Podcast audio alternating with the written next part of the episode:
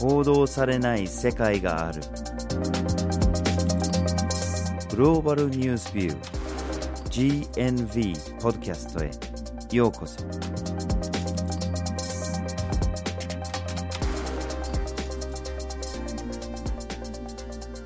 今回のポッドキャストをお送りするのはバージル・ホーキンスと、岩根あずさです。はい、記念すべき第1回目の GNV ポッドキャストですね。はい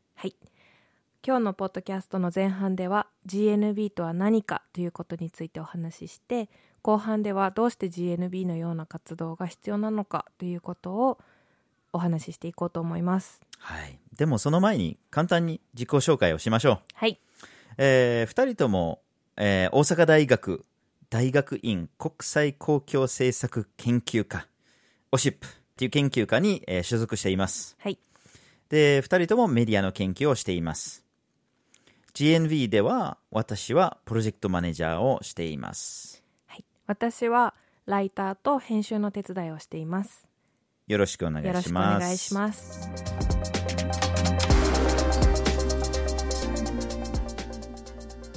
ではまず GNV とは何か、えーこれについて話をしていきましょはい、えー GNB とはグローバルニュースビューの頭文字を取って、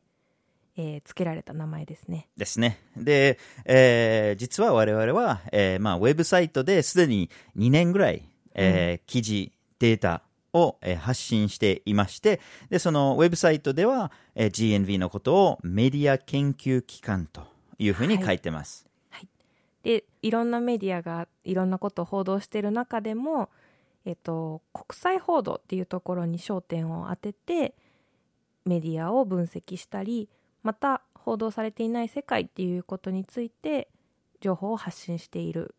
ウェブサイトです。ですね。あの、一番最初のところに、まあ、GNV のスローガンにもなっている、この報道されない世界があると、うんえーしてたんですけれども、まあ、これを、まあ、二つの考え方をして、その、報道されていないっていう、このことについて、このうん現実について、我々はまあ問題視して着目している。これが一つ。はいで、もう一つが、その、じゃあ実際、その報道されてない世界はどうなってるのかと。うんえー我々もそれも伝えたいので、報道されてないっていうことを問題視しつつ、えーその、我々のあんまり知らない、あまり目に入ってこないような世界を、えー紹介すると。その二つの、えー観点から、えー国際報道を見てますね。はい、で、えっと、GNB の名前にあるようにグローバルビューとニュースビューという2つのセクションが大きくあります。ありますね。だからグローバルビューがその報道されてない世界の話ですね。えー我々が新聞を開けてみるとか、えー SNS でニュースを見てみるとか、テレビでニュースを見てみる見てみると、あんまり登場してこないような、えー地域だとか、うん国だとか、出来事、現象などを、えー解説形式で紹介していくのがこのグローバルビューですね。はい、でニュースビューの方では日本の3社の報道っていうのを分析してどういう報道の傾向があるのかであったりとか、まあ、どういう地域が報道されるのかどういう事柄が報道されるのか報道される時に使われている、まあ、注目されるトピックは何なのかというようなことを分析して解説しているパートがニュースビューです。ですね。あの、主に、えー朝日新聞、読売新聞、はい毎日新聞、この主要3紙を、えー注に注目していて、その国際報道を、まあ、できる限り全部分析を、そのデータを集めて分析します。で、それをもとに、えー記事を書いていくわけですね。ニュースビューの記事を書いていくわけですね。でグローバルビューとニュースビューは、えっと毎週交代交代で発信しています。ですね。はい。で、まあ、あの、ニュースビューに関しては、えーその3紙だけではなく、んえー一応それはメインになっちゃうんですけれども、それ以外にも、えーテレビでは世界がどういうふうに報道されているのか、あるいはオンラインニュースですね、あるいは SNS で発信されるような、まあ、ヤフーニュースだとか、うん LINE ニュースとか、そういうものも分析したりしてますね。そうですね。でもう一つのセクションが写真をメインに使っている一枚ワールドというセクションもあります。ありますね。あの、まあ、グローバルビューとニュースビューの記事は、これ結構本格的な記事ですね。結構深く探るような、まあ、本当にその問題の本質を捉えようとしているので、うんできるだけ包括に解説しようとしているので、うんうん結構、あの、人にしてはちょっと重い、ね重く感じることもあるのかもしれないですね。まあ読み応えがある一あ方でねまあ、読むのに時間がかかったりとか。ですね。で、もう少し軽いノリで、いや、世界がどうなってるんだろうとか、どんな世界があるんだろうとかっていうふうに思ってる人にしたら、うん。もう少しね、そういうような世界も提供できたらいいなといそうことで、一枚ワールド始めたんですね。はい、で、まあ、一枚ワールドは綺麗な写真をメインにしながらも、まあ、ちょっと情報を提供するっていう感じで、まあ、ニュースビューグローバルビューへの入り口みたいな風に読者の皆さんに見ていただけたらなと思っています。ですね。多分その写真自体はあんまりこう見たことないようなところだったりとか、ねあまり見たことないような光景だったりとかしてて、もちろん風景もあればその人の生活とかっていうのもあったりしてて、でそれをまあ何これと思いながらちょっとその解説読んでみたら、でもっと知りたくなったら、えーまあそれ関連するグローバルビューの記事とか、ニュースビューの記事にまあリンクされてるわけなので、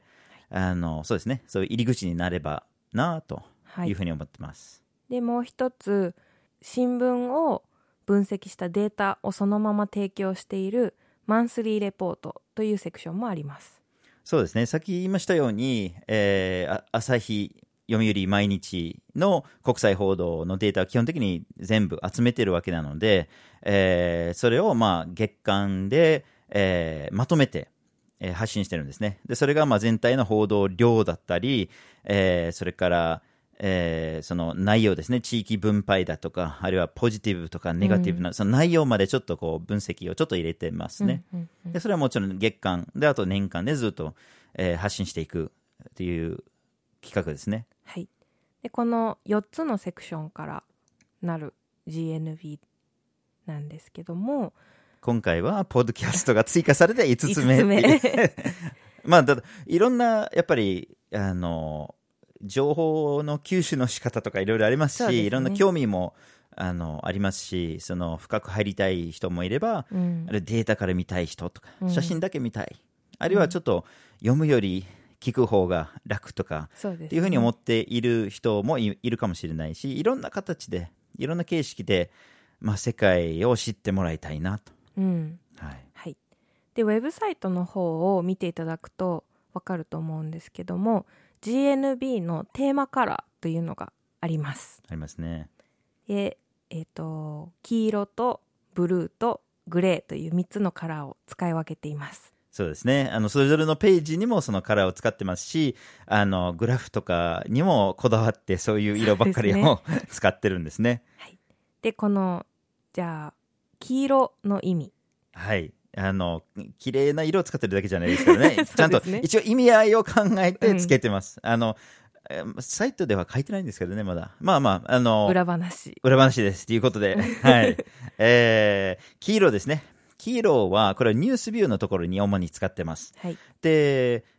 黄色っていうのが、あの、実はですね、これ100年以上前のアメリカの新聞業界に遡るんですけれども、あの、当時はまあ新聞が一般的にまあ広がっていく中で、どうしてもその読者を獲得するためにみんな新聞が必死で、うん。えーどんどんそのセンセーショナルな方に走ったり、ちょっと事実を曲げたり、とにかくその、まあ、エンターテイニングなものにするために、あの、いろいろと、まあ、事実でもないようなこととかも書いてたりしてて、で、それのことを結構批判的に見られてて、批判的な意味合いがあって、イエロージャーナリズムって呼ばれてたんですね。うんで、このイエロージャーナリズムっていうのが、まあ、やっぱりこう批判的にマスコミを見るという意味で我々も使おうと。別に今の国際報道がセンセーショナルで事実を曲げてるとかいう話ではなくて、でも一応批判的な目で、ちょっとこう問題視してる、ジャーナリズムを今の国際報道を問題視してるっていう意味で黄色にしてます。はいでグローバルビューの方がブルーを使っていますはい。これはもう少し簡単に説明できます。ブルーは、あの、まあ、我々は、その、これグローバルビューで使ってて、グローバルビューは世界を我々が見ようとしてるんだけれども、まあ、日本の視点から世界を見てるわけではなく、どこかの視点から見てるわけではなく、なるべく客あの客観的に見ようとしてるんですね。そうですね。もちろん客観的に世界を見るっていうのがもう不可能ではそう。もう不可能個人が見てる時点でいろんなバイアスとかもある中でも中立でいようという。なるべくね、うんなるべく。だからそれをまあ一応理想としてあげつつ、でまあ客観的に地球を見たときには、ね、飛行あの宇宙飛行士もよく出る言葉でね、ありますよね。地球は青かったって言いましたよね。はい。そう、だから客観的に一歩引いて地球を見たときに、それがまあ青く見えるとうん。いう意味で我々はその一歩を引いてうん地球を客観客観的に見るっていうことで世界を見るときにはそれをまあブルーっていうテーマからにしてます。はい。で最後のグレはい、グレーは、えーマンスリーレポートですね、データのところでちょっとこだわってー、は言っい、てて、えーまあ、マンスリーレポートっていうのは、あくまでも何の解説もつけずに、データだけをそのまま提示してます。でなので、その我々が決めつけてるわけではなく、うん。まあ、これ黒でもなく白でもなくとにかく、まあ、これは人の解釈がどうしても入るものなので、これはもうあの読者に任せるうん。これはもうグレーゾーンだと、うん。これこのデータがこのグラフが何の意味を持っているのかどういう傾向があるのかそれはもう自身で見て判断してもらいたいとそうですね。いう意味でつけてますね。はい。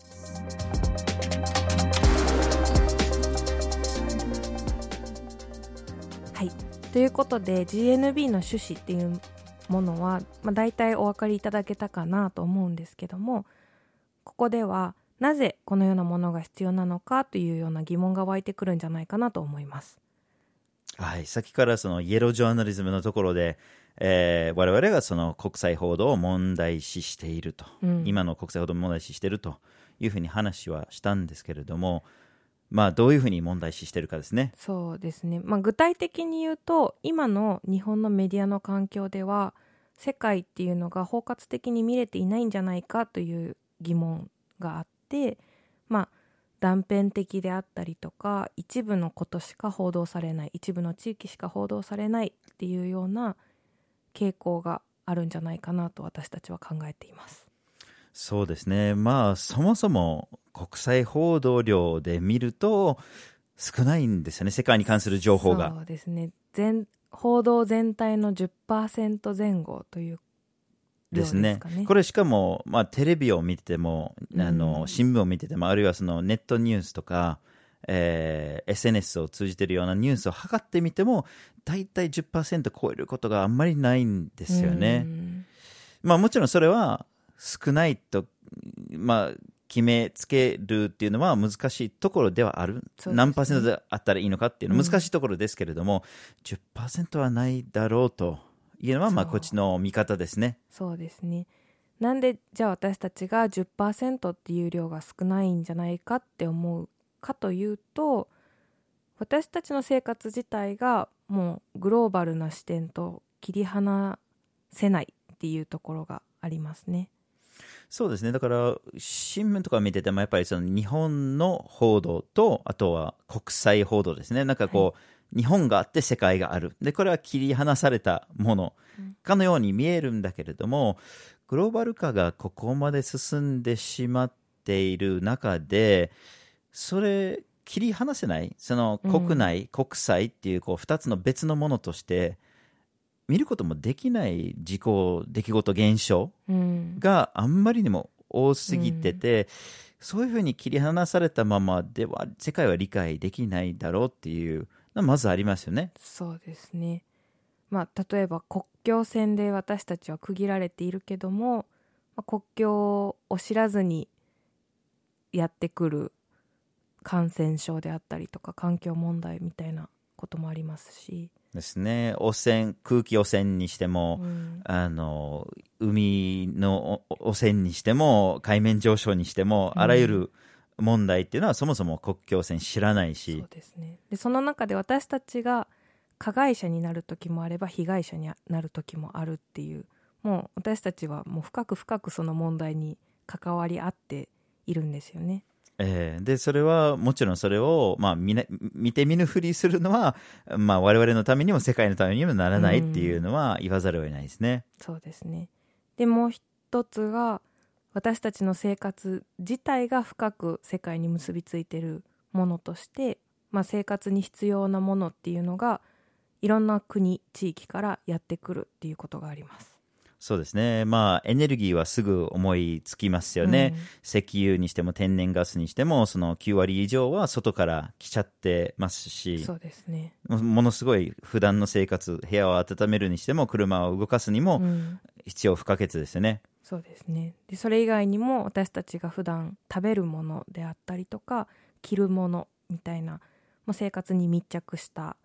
ものも例えばタコマグロバナナアボカドコットンみたいなものも世界のいろんな地域からやってきます。いろんな地域から来てるだけではなく、今挙げてくれたもののすべては何らかの形の問題。そうれが環境だったり、貧困だったり、うん紛争だったり、何らかの形での問題と密接に結びついちゃってますね。そうですね。となった時にやっぱり国際報道が全体の10%しかないでその中でもさらにトピックでも地域でも偏りがあるっていうことを私たちが問題視したいということですね。ですね。地域別で見てみると、さらにその格差が広がってしまうんですね。うん全世界全体を合わせても10%なのに、その中でもものすごい偏りがあるわけですね。あの、まあもちろんその、よく報道されるような国は挙げられますよね。国や地域ですね。そうですね。アメリカ、それから中国、まあ朝鮮半島ですね。うんあるいは部分的にヨーロッパです。特に西ヨーロッパ。まあ挙げられますけど、それ以外はもうほとんど登場しないくらいですよね。そう例えばアフリカ中南米オセアニアっていう、まあ、これらの地域がじゃあ私たちと結びつきがないのかというとさっき言ったような資源であったりとか食べ物衣類みたいなものを通して深く結びついている地域だと思いますね。ですね。まあ、あの、中東はそれほど大きく取り上げられてないうんにしろ、でも、まあ、石油との関連は皆さんはおそらく浮かんでくるでしょうけれども、ねいや、アフリカは遠いし関係ないしとか、うんっていうのじゃ済まされない生活の仕方をしてるわけですね。うん。あの、さっき挙げてくれたタコにしても、まあ、うんその大半は西アフリカから来てるわけですよね。うん。で、あるいはその、もうちょっと目に見えにくいもの、うん。例えばその、電気自動車とかハイブリッド自動車とか、まあ、あるいはバッテリはい。ーに使われているような鉱物資源、コバルトだとか、まあ、いろんなのはあるんだけれども、うん。そういうもの、例えばコバルトだったら、もう世界で生産されているコバルトの4割が、えーコンゴ民主共和国から来てるわけですね。はいまあ、例を挙げても、キリが ないのはないですあね。りますね。あもう、でも、もう本当に切り離せない。はいどうしようもなく、このグローバル化が進めばす進むほど、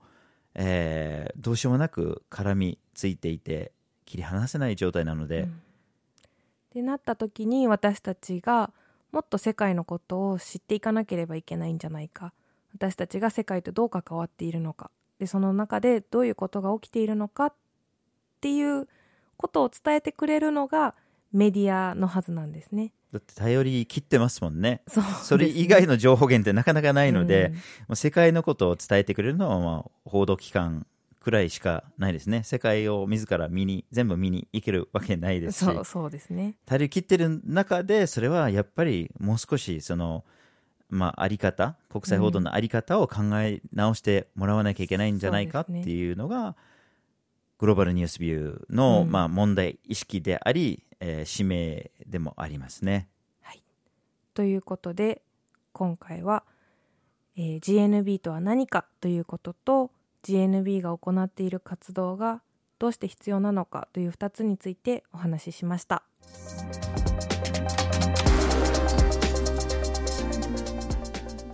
GNB は、えー毎週木曜日の、えー19時に新しい記事をアップしています。はい、